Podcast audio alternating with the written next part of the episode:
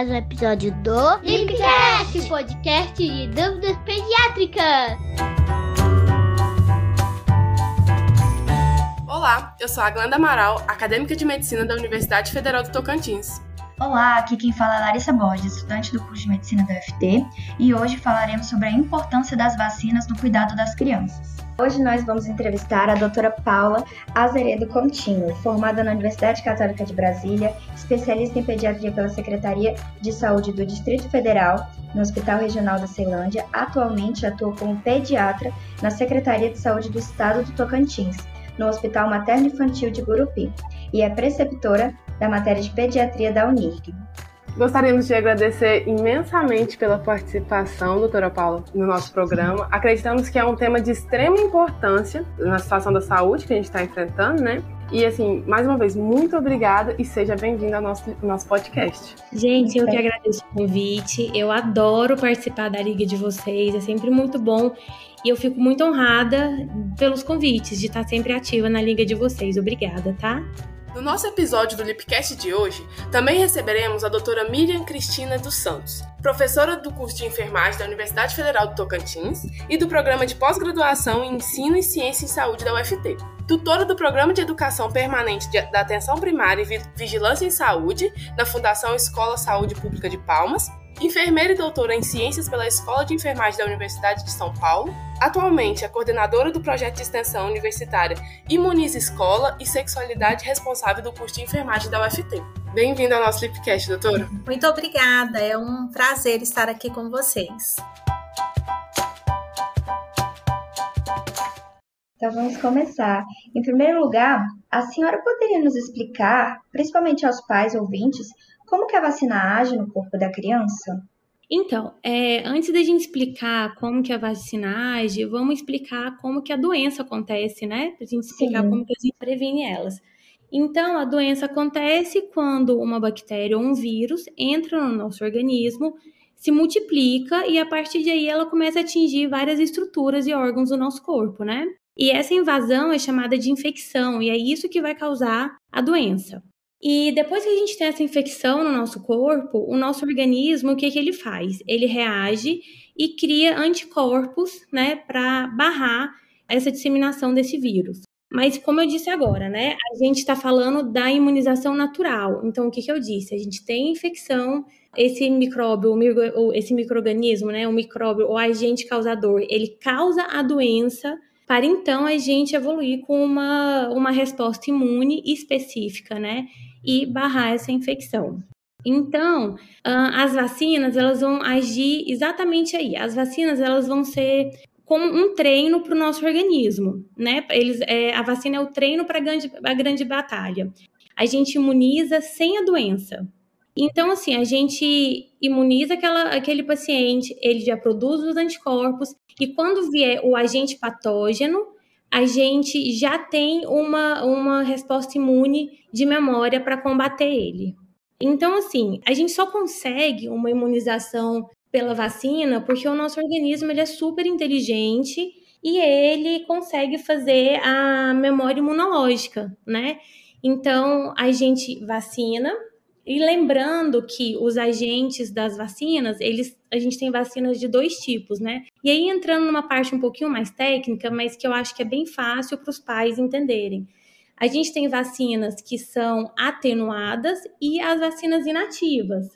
Então, a vacina entra, produz a imunidade e isso evita doença e formas graves dela. É importante também a gente falar que algumas vacinas, elas vão gerar uma imunidade boa o suficiente, se é que eu posso dizer assim, para nos proteger a vida inteira.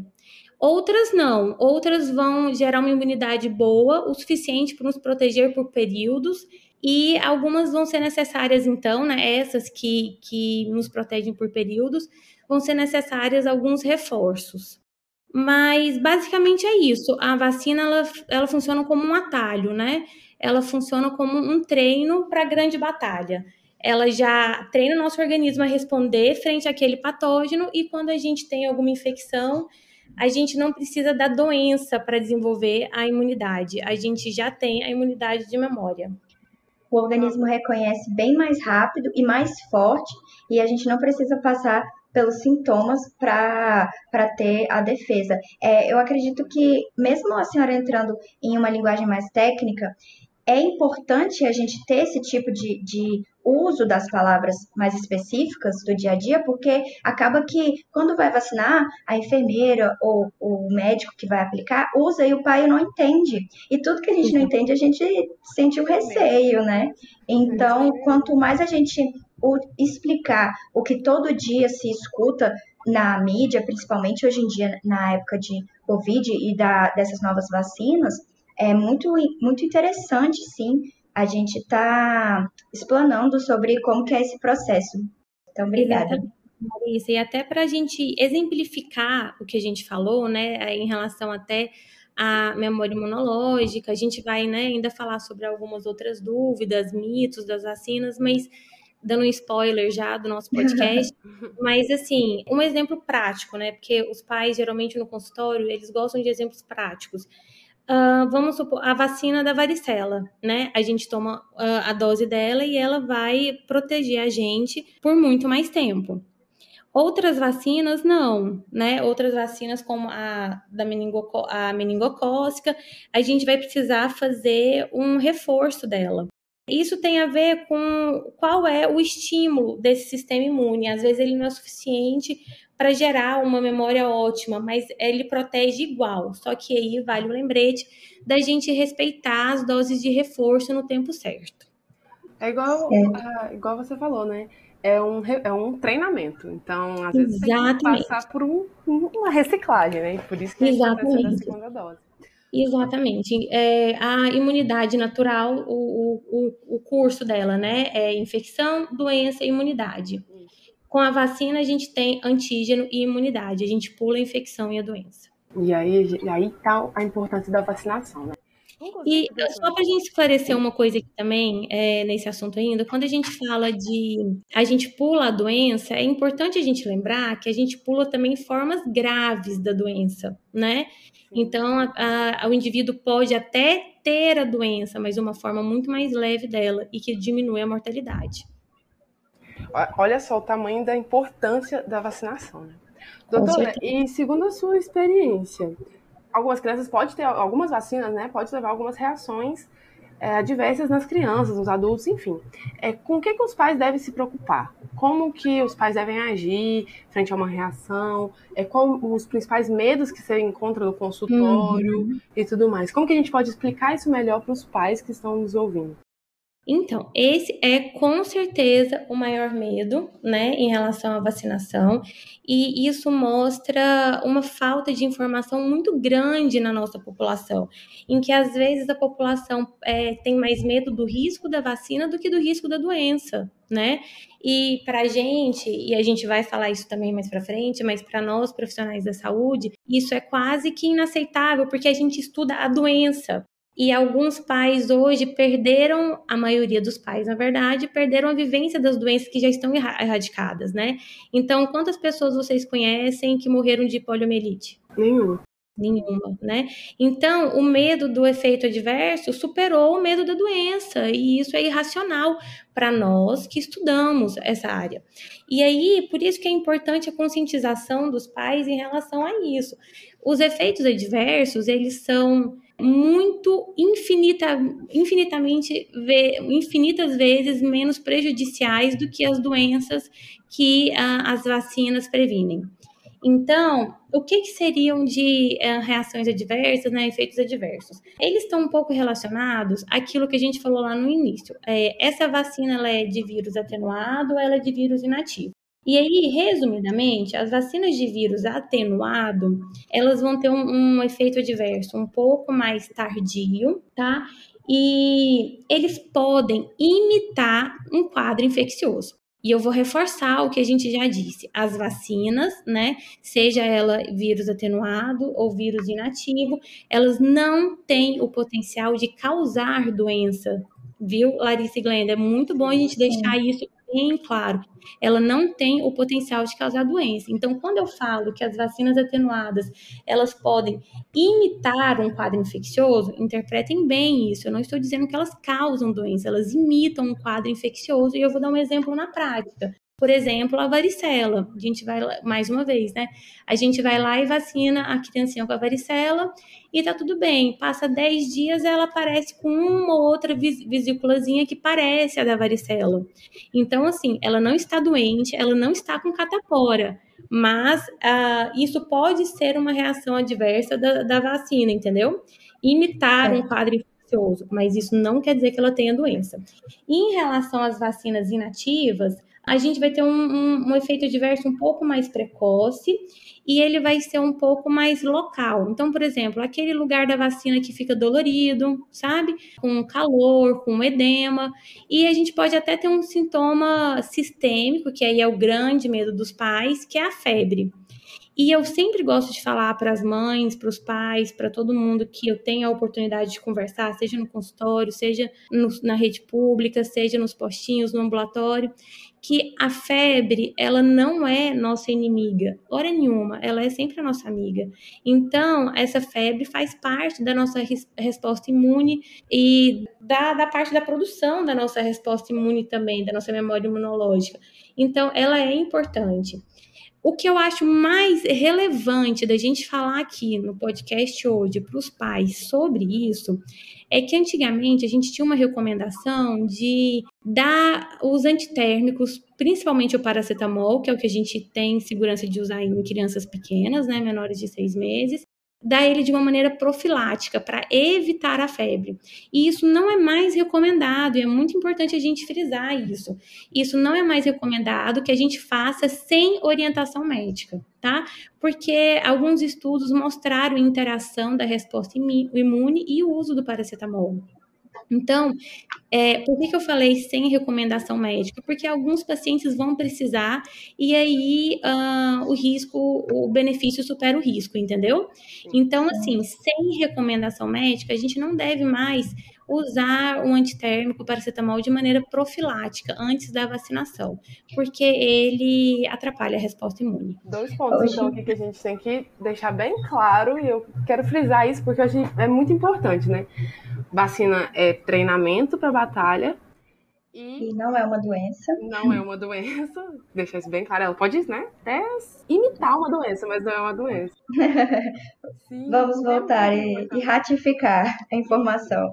Porque hoje em dia a gente está numa era de desinformação, que é a era das fake news. E quanto mais a gente busca por fontes que não são seguras, a gente tem é, dizer, a, a circulação de, de, dados que não são verídicos e as pessoas acabam acreditando porque foi uma pessoa que ela tem uma afetividade que passou para ela, mas na verdade não tem base nenhuma. Aqui a gente está criando um conteúdo que tem uma base é, certificada de, de estudiosos, então é sempre bom a gente confirmar informações corretas.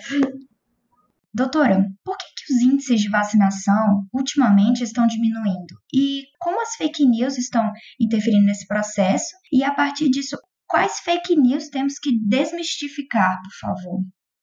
Então, as fake news, elas estão muito relacionadas com a diminuição nos índices de vacinação, né? Então, antes da gente até falar sobre os mitos da vacinação, é importante a gente entender o porquê que a gente não vacina mais, o porquê que está caindo a taxa de vacinação. E aí, a, quando a gente conversa, as razões são várias, tá? Quando a gente conversa com os pais, estudos mostram que as razões das famílias, né, as mais comuns, são como a gente já conversou, os, o medo dos efeitos adversos, a falta de credibilidade nas vacinas. Então, essas duas primeiras razões mostram muito a falta de informação né, da população o, o, não entendimento total dos riscos das doenças preveníveis por vacina. Porque, como a gente falou, as pessoas não têm mais a percepção do que eram essas doenças, né? A gente não sabe mais o que é a poliomielite, a gente não sabe mais o que é o tétano neonatal, não é mesmo? Então, assim, as pessoas perderam medo dessas vacinas porque não vivenciaram elas. E a, a influência das mídias anti-vacinas. Então, essas razões que eu dei para vocês são as razões das famílias, né? O que a gente vê, os estudos mostram das razões pessoais dos pais, dos cuidadores. E aí, uma coisa que é importante a gente conversar, só abrindo um parênteses nessa conversa, é que as vacinas, hoje, elas deixaram de ser um assunto exclusivo da pediatria, né? A gente tem o calendário, o PNI, ele tem vacina para criança, ele tem vacina para gestante, para o adolescente, para o idoso. Então, a vacina não é mais só um assunto da pediatria. E aí a gente vai para o outro lado, né? Quais são os outros motivos que levaram a essa baixa na vacinação? Algumas religiões, poucas, tá? São tem algumas alguns aspectos contra a vacinação, pouquíssimas. Uh, a gente também tem que lembrar que aqui no nosso país a gente tem um país continental e não, não só no nosso país, mas no mundo inteiro, a logística da vacinação e a disponibilidade ainda é algo que diminui a taxa de vacinação, né? E olha que eu vou falar uma coisa para vocês: o nosso PNI é maravilhoso. A logística que a gente tem de vacinar um país do tamanho do Brasil é fantástica. E o mais importante que eu acho, e aí é, saindo um pouco do, da fala para os pais, mas falando também para todo mundo da liga, para nós profissionais da saúde, né? Nós, profissionais da saúde, não estamos preparados para combater a recusa vacinal. Nos falta informação nos falta acolher a, as dúvidas dos pais, entendeu? Entender as angústias e saber suprir essa demanda, suprir as dúvidas, é, responder tudo isso para eles de uma maneira lógica e racional, entendeu? Então, assim, nós precisamos formar profissionais da saúde não só pediatra, apesar de que hoje a OMS reconhece o pediatra como um agente fundamental na aceitação da vacinação e na conscientização, mas todos nós profissionais da saúde temos uma função importantíssima de combater a recusa vacinal. E aí, quando a gente fala da recusa vacinal, tem uns mitos que eles são, assim, os top 4 que eu separei aqui para a gente falar sobre a, os mitos das vacinas. O primeiro mito da vacina, que foi uma irresponsabilidade gigantesca, na verdade, não foi uma responsabilidade, foi um crime, ele realmente recebeu é, uma punição criminal, mas foi a relação, e todo mundo deve conhecer isso, de um estudo que mostrou a relação da vacina tríplice viral e do autismo. Vocês têm consciência disso? Já viram sobre isso? Não. Não. Então, pasmem, em 1998, se eu não me engano, um artigo parecia ter mostrado a relação entre o mercúrio usado no timerosal, que é um dos componentes da vacina, um conservante, e o autismo. E isso causou muita revolta na comunidade científica, porque não tinha, não, não tinha lógica nenhuma, né? E aí, Uh, lembrando só que o mercúrio ele é usado né, nas vacinas desde 1930 em doses muito baixas e ele é excretado muito rápido pelo nosso organismo. Então esse esse estudo não fazia sentido. E aí, por que, que isso é um mito? Porque foi comprovado que o autor desse estudo, ele recebeu verba, e isso assim, né, parece teoria da conspiração, mas de fato, ele recebeu verba de um escritório de advocacia que tinha processos com a indústria farmacêutica e este médico perdeu, teve a sua licença médica cassada, né? Ele foi criminalmente responsabilizado por isso, isso foi um crime, e o artigo, inclusive, foi retirado da Lancet, né? Para vocês verem como realmente não tinha é, lógica nenhuma um artigo desse.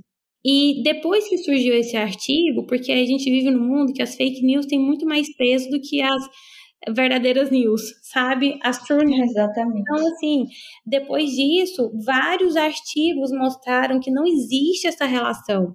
Inclusive, um artigo de 2015 nos Estados Unidos que analisou 96 mil crianças Nossa. que utilizaram a tríplice viral e ele comprovou que não há relação com o autismo. Isso é uma fake news e isso foi causou um prejuízo muito grande para nós que buscamos a conscientização com a vacinação, entendeu? Que lutamos pela vacinação. Então, assim, isso é um mito. Um outro mito também, que é muito comum, que eu acho que todo mundo já escutou, Larissa e Glenda, vocês já escutaram alguém que fala assim: eu não tomo vacina da gripe porque a vacina causa gripe. Sim. Certo, já ouvi sim. Já, várias vezes. né? Todo dia. Gente, vão, e aí a gente vai mais uma vez falar sobre isso aqui. E eu vou repetir em alto e bom som. Vacina não causa doença, é justamente o contrário. Ela imuniza a gente sem causar doença. Esse é o grande benefício dela. Então, assim, a vacina da gripe, em especial, ela é um vírus inativo, morto, né, na sua composição e, portanto, ela é impossível de causar doença. Não causa o que, que é o ideal a ser feito, né? Às vezes a pessoa já estava gripada quando vacinou. E aí estava ali na, no período de incubação, né? E logo depois gripou. Isso é muito comum de acontecer porque as pessoas deixam para vacinar de última hora, bem na, na época de temporada da gripe. Eu tô mentindo? Então, as pessoas às vezes tem, fazem essa relação. O ideal é que a gente vacine antes da temporada da gripe, né? Para a gente ficar imune a ela. Mas a vacina da gripe não causa doença. Vacina nenhuma causa doença. Um outro mito também, que eu acho bem legal da gente falar aqui, é sobre a mulher que amamenta não deve vacinar. Não tem, é, em geral, a gente não tem nenhuma contraindicação em relação a esse grupo, e é pelo contrário, é desejável que mulheres que amamentam, sempre com orientação médica, né, vacinem para que não ocorra a transmissão do vírus ou da bactéria para o bebê. E recentemente tivemos notícias, né, de que a vacina, mães vacinadas contra a Covid, parecem transmitir anticorpos pelo leite materno. Olha que maravilha. É, isso merece mais estudos, tem que ser mais estudado, tá? Para a gente fazer essa relação, essa relação causal mesmo. Ainda não foi comprovado, mas parece que isso acontece. Então, olha, outro benefício da vacina, né? Agora em lactantes. E o último mito, que é o criança pequena não deve vacinar.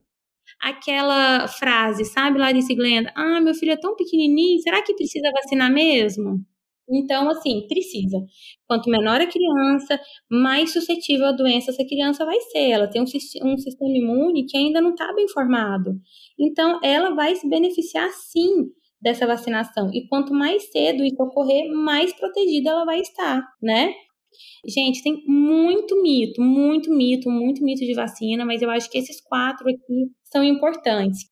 Em relação à queda dos índices de vacinação, isso vem ocorrendo desde 2015, né, no Brasil como um todo. Então, a gente já estava tendo uma queda é, da taxa de vacinação, né, é recomendado e esperado é 95% e infelizmente essa taxa vem caindo. Com o advento da pandemia, né, da Covid-19, é, diminuiu mais ainda. Então, por exemplo, a OMS ela fez uma pesquisa em 2020 com 61 países e uma das causas da diminuição do índice de vacinação foi a baixa procura por vacinação nesse momento de pandemia, pelo medo de contaminação das pessoas, né?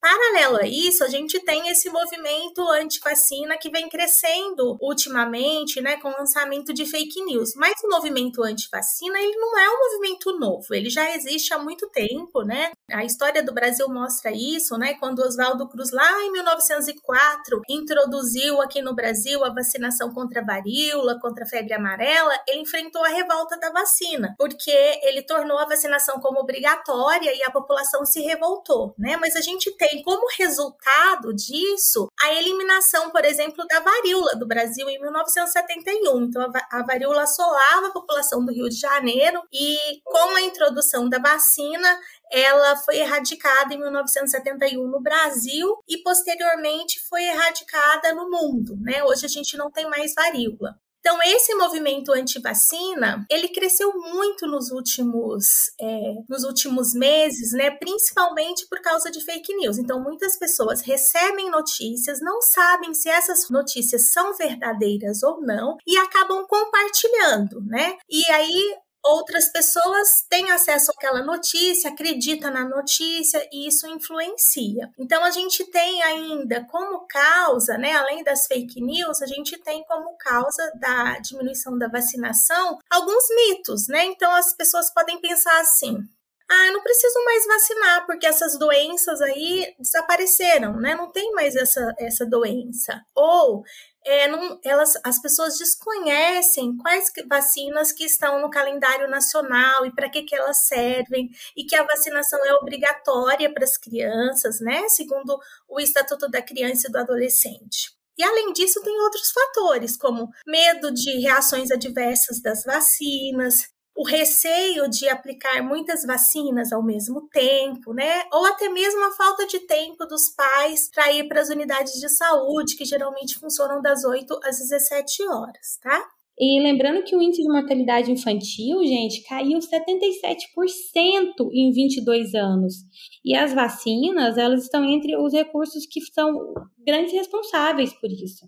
Então, assim, é, não, não tem mito que justifique a não, a não vacinação. A criança ela está na fase mais suscetível a uma doença, então capacitar ela para ter uma defesa é a melhor reação que o pai pode fazer para defender a sua criança no, no seu desenvolvimento. É a maior prova de amor que um pai pode fazer, né? Porque tá preparando a sua criança, tá? A criança tá em processo de amadurecimento do seu sistema imunológico e de tudo mais. Se você prepara ela para uma batalha, se você dá essa vacina para ela, é você tá resguardando ela de muitos problemas que ela pode vir a ter. Com certeza. E a gente também não pode esquecer que as vacinas de rotina, né, aquelas do Programa Nacional de Imunização contra a paralisia infantil, contra coqueluche, difteria, a gente tem mais de, de 19 é, vacinas, né?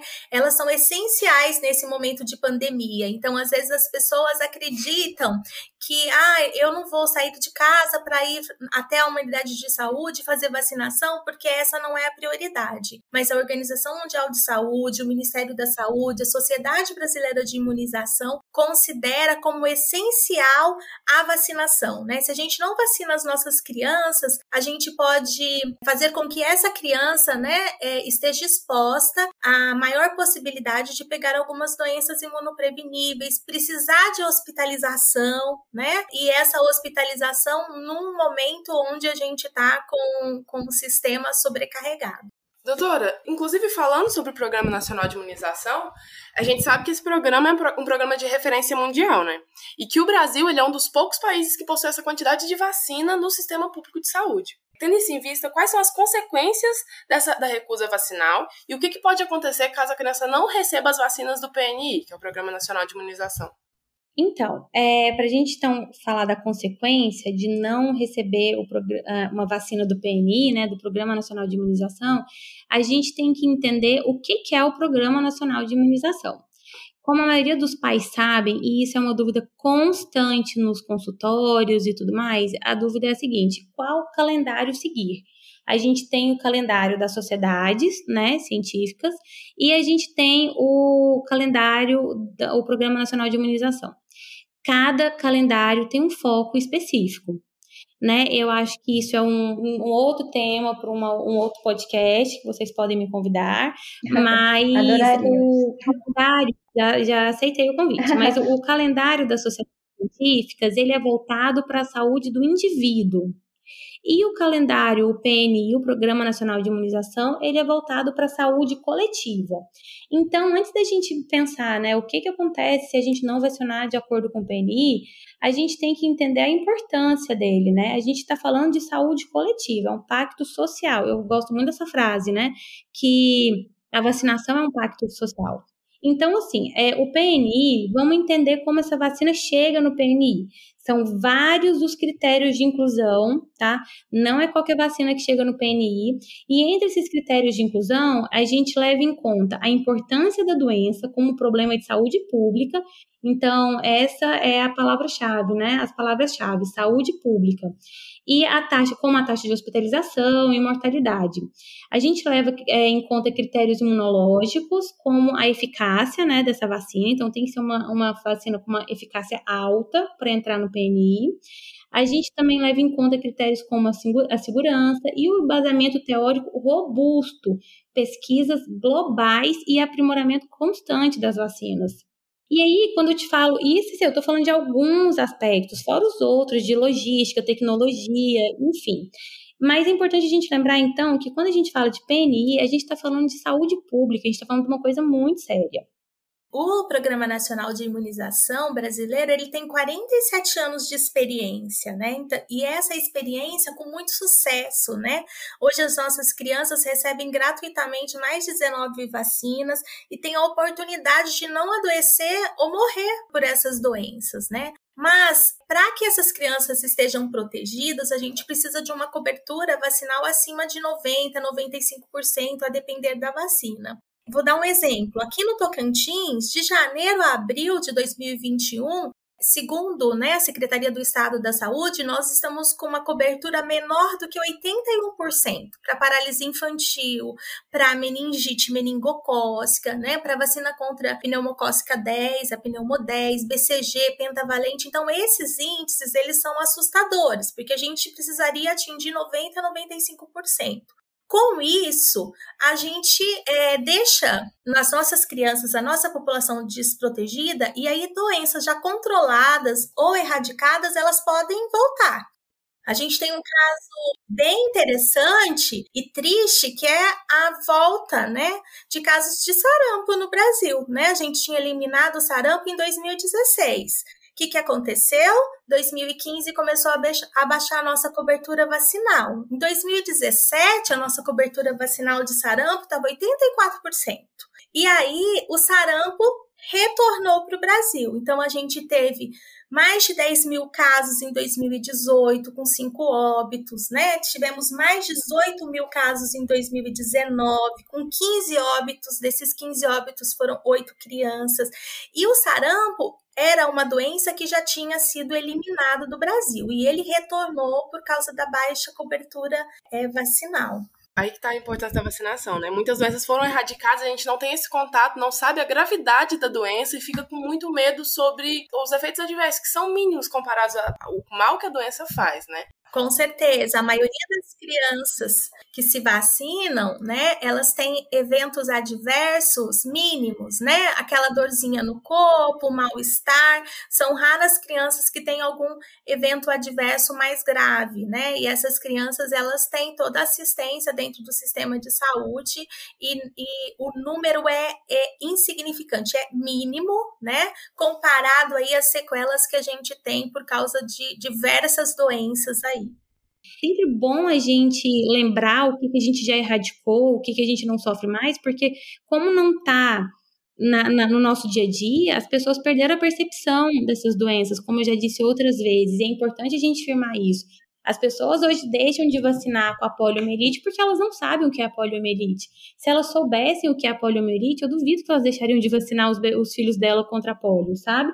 Então, vamos relembrar aqui rapidamente algumas conquistas da, desde que a gente começou o PNI, né, o Programa Nacional de Imunização.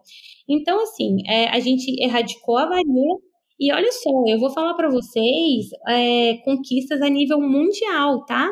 Não é só no Brasil, eu vou falar conquistas a nível mundial. Então, a gente erradicou a varíola, a gente tem algumas doenças eliminadas e em processo de eliminação, como a poliomielite, o sarampo, a rubéola, a síndrome da rubéola congênita e o tétano neonatal. Lembrando que em relação ao tétano neonatal, a gente já tem ah, o certificado de, de erradicação nas Américas. É, a gente também tá, tem outras uh, doenças com tendência de redução devido ao PNI. Enfim, quando eu falo PNI no Brasil, mas esses são dados mundiais, tá bom? Então, a gente tem doenças como o tétano, a difteria, a doença invasiva por hemófilos influenza B, as doenças diarreicas por rotavírus, entre outras, todas em tendência de redução. Então, assim, como eu disse já na nossa conversa, nós conseguimos diminuir a mortalidade infantil em 77% em 22 anos. Foi muita doença que saiu do nosso dia a dia, muita doença grave. Então, quando a gente fala de não vacinar, o PNI, né, de não seguir o Programa Nacional de Imunização, de furar esse pacto social que é a vacinação, a gente está falando em correr o risco de voltar isso tudo. É muito sério. É muito sério. Então, assim, a gente está falando sobre correr o risco de voltar a varíola, de voltar a pólio. É, eu, eu não consigo imaginar as pessoas não entenderem a seriedade desse assunto. E se não é a gente, nós profissionais da saúde, procurarmos fontes, né, de referência para a gente se informar e passar essa informação, a gente corre um sério risco. Então, assim, né, eu fiz essa abordagem da, pela conscientização, né, que é importante a gente vacinar pelo PNI, mas eu gostaria de lembrar uma coisa muito importante.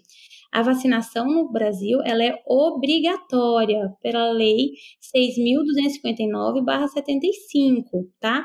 Serão obrigatório em todo o território nacional a, vacina, a vacinação como tal definida pelo Ministério da Saúde. E também está no Estatuto da Criança e do Adolescente, na lei, na lei número 8.069/90, no artigo 14. É obrigatória a vacinação de crianças nos casos recomendados pelas autoridades sanitárias. Quem não vacina não cumpre a lei e pode sofrer multa. E a gente, quando a gente chega no pronto-socorro e tem uma criança que não tem o caderno vacinal atualizado, a gente aciona o serviço social e o conselho tutelar, porque isso é crime no nosso país. Olha a importância disso, gente. Exatamente. É da responsabilidade do pai cuidar do seu filho. E, e a gente tem que lembrar que a vacina pode é, gerar ao filho defesas, não só a criança, mas ela não ser um meio para transmitir para outras crianças. Exatamente. Então ela tá, você, o pai está defendendo não só o seu filho, mas a comunidade em que o filho vive. Exato. E os primos e todos os amigos do colégio. Então é um retrocesso mesmo, eu acredito que não vacinar. A gente protege, né? Quando a gente alcança altas taxas de imunização, a gente protege aqueles que não podem tomar a vacina, né? Sim. Exatamente. Então, é, a gente tem que se basear nos estudos. É, ultimamente, nós vemos muitos estudos sobre vacina por causa da pandemia e da, do, do vírus Covid-19. E sobre isso, como a senhora já citou, tem muitas, muitas novidades que precisam de mais estudos por ser um, um vírus recente e por ter pesquisas que estão começando agora, mas por que, que as crianças não entraram na vacinação contra o Covid-19? Então, em relação à Covid-19, os testes com vacinas, eles se iniciaram nos adultos, né? Por quê? Era a população alvo devido ao alto número de mortes e também ao alto índice de pessoas com doença grave, né? Então, com a Covid-19 na forma grave. As crianças também é, estão é, sujeitas à Covid-19? Sim, mas em comparado com os adultos, um menor número, há uma quantidade muito pequena relacionada aos adultos, né? Todo mundo acompanhou no início da pandemia, quem mais é, foi a óbito foram os nossos idosos, quem mais morreu, né?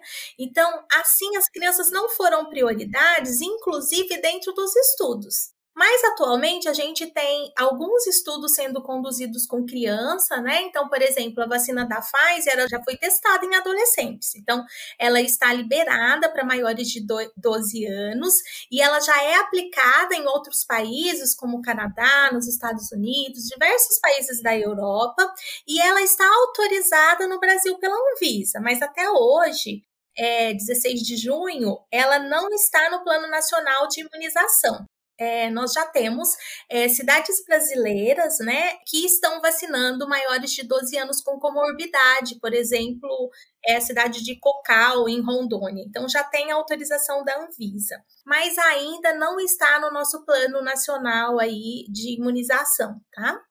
é um processo, né? Um processo, eles vão estudando, vão, vão garantindo a segurança da criança a partir da vacinação e tudo mais, e aí a criança vai entrar na vacinação contra a Covid também, é só uma questão de tempo.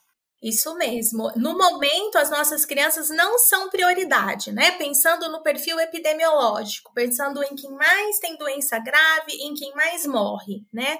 Então, vamos dizer, elas devem entrar sim, mas vão ser as últimas da fila. É uma logística, né? Você tem que fazer um estudo de logística para ver quem que você vai vacinar, as etapas e tudo mais. Doutora, quando a gente foi te apresentar, a gente citou o projeto Imunize Escola, que a senhora é coordenadora. É um projeto muito bonito, é um projeto muito importante e nós gostaríamos que você falasse um pouquinho mais sobre esse projeto para a gente. Ah, é um prazer. O projeto Imuniza Escola, ele surgiu em 2018, né? Dentro de uma disciplina ofertada no curso de enfermagem da UFT. E a gente, a priori, ia nas escolas municipais da região norte de Palmas, onde a gente fazia grupos de educação em saúde sobre a importância da imunização com as crianças, né? É, então, de forma lúdica, íamos de sala em sala, isso já com autorização institucional. Nós temos uma parceria com a é, Secretaria Municipal de Educação de Palmas e também, é, na época, nós tínhamos uma parceria com o setor de imunização. Então, a gente primeiro fazia a parte de educação em saúde, depois enviávamos um bilhete para os pais, né, perguntando é, sobre o cartão de vacina da criança, e para as crianças maiores de 9 anos, a gente solicitava uma autorização para vacinar a criança na própria escola. A vacinação vinha direto do município, da unidade de saúde mais próxima. Então, com isso, a gente vacinava, olhava todos os cartões de vacina no, na data agendada, e aquelas crianças maiores de 9 anos que estavam com vacina em atraso, a gente já vacinava dentro da unidade escolar mesmo, lógico, com autorização prévia dos pais. Os menores de 9 anos, muito pequenininho, a gente preferia, né, mandar um bilhetinho orientando a procurar a unidade de saúde. Com a pandemia, a gente teve que se reorganizar porque as aulas foram suspensas, né? Então, hoje a gente tem uma parceria com a Secretaria Municipal de Educação, onde nós é, somos inseridos nos grupos de WhatsApp das salas de aula e aí nós fazemos um convite para os pais, né? Explicamos sobre o projeto e fazemos um convite para os pais enviarem para nós do projeto, né? No projeto a gente tem alunos de enfermagem eh, e outros docentes também. E aí os pais vão enviar no privado a foto do cartão de vacina da criança. Aí, com isso, nós conseguimos analisar o estado vacinal dessa criança, né? Falamos para o pai qual a próxima vacina que vai tomar, ou para o responsável, e encaminhamos para a unidade de saúde mais próxima, caso a vacina esteja em atraso. Então, nós temos um telefone, que eu quero deixar o contato aqui, que é o telefone do Imunize Escola, que é o 63 981210713, que é um WhatsApp onde os interessados podem estar tirando dúvidas sobre vacinação e enviando aí a foto do cartão de vacina da criança com o sexo e a data de nascimento para que a gente possa analisar o cartão de vacina e dar as orientações conforme a necessidade. É muito importante, a gente vai compartilhar esse número por meio do Instagram, LipUFT. E, doutor, o acompanhamento da, do cartão vacinal é fundamental para a saúde, porque o Programa Nacional de Imunização tem as vacinas ofertadas gratuitamente, base, que a criança deve seguir. Então, eu gostaria só de frisar a informação que a senhora nos passou, que é, mesmo na pandemia, mesmo nesse, nesse momento mais delicado que a gente está passando, a gente não deve se acanhar de imunizar nossas crianças, de acompanhar o, cartão vacinal e de visitar o postinho para essa exceção de, de cuidado que a gente tem que manter o hábito de vacinar nossas crianças. Doutora, antes de tudo, eu queria te parabenizar por esse projeto, que é um projeto de extrema importância. É a gente vai sim divulgar, vamos mandar em todos os nossos meios de comunicação, porque é um projeto que tem que estar tá entranhado. Tem que estar tá com. Tem que ter, aluno tem que ter contato, mãe tem que ter contato, responsável, professores, todo mundo tem que ter ciência desse projeto pelo tamanho da importância dele. Eu gostaria de agradecer a doutora Paula por todas as informações passadas para a gente e também a doutora Miriam pela pesquisa feita e principalmente parabenizá-la pelo projeto Imuniza Escola. É um projeto muito lindo e eu gostaria de estender o convite para mais eventos que a gente tiver, mais encontros ou até episódios. Foi um grande prazer trabalhar com vocês e que venham outros, né? Obrigada. Doutora Paula, Miriam, mais uma vez eu gostaria de agradecer a vocês pela participação no nosso Lipcast. A discussão foi muito boa, muito legal e muito enriquecedora. Eu tenho certeza que vai sanar várias dúvidas de pessoas por, por todo mundo que escutar esse, esse podcast, porque ficou muito legal. Então, nosso muito obrigada. Eu que agradeço, assim, é, estar com vocês e fazer parte do Imunize Escola é muito gratificante, né? Desde 2018, nós já analisamos mais de 1.500 cartões de vacina.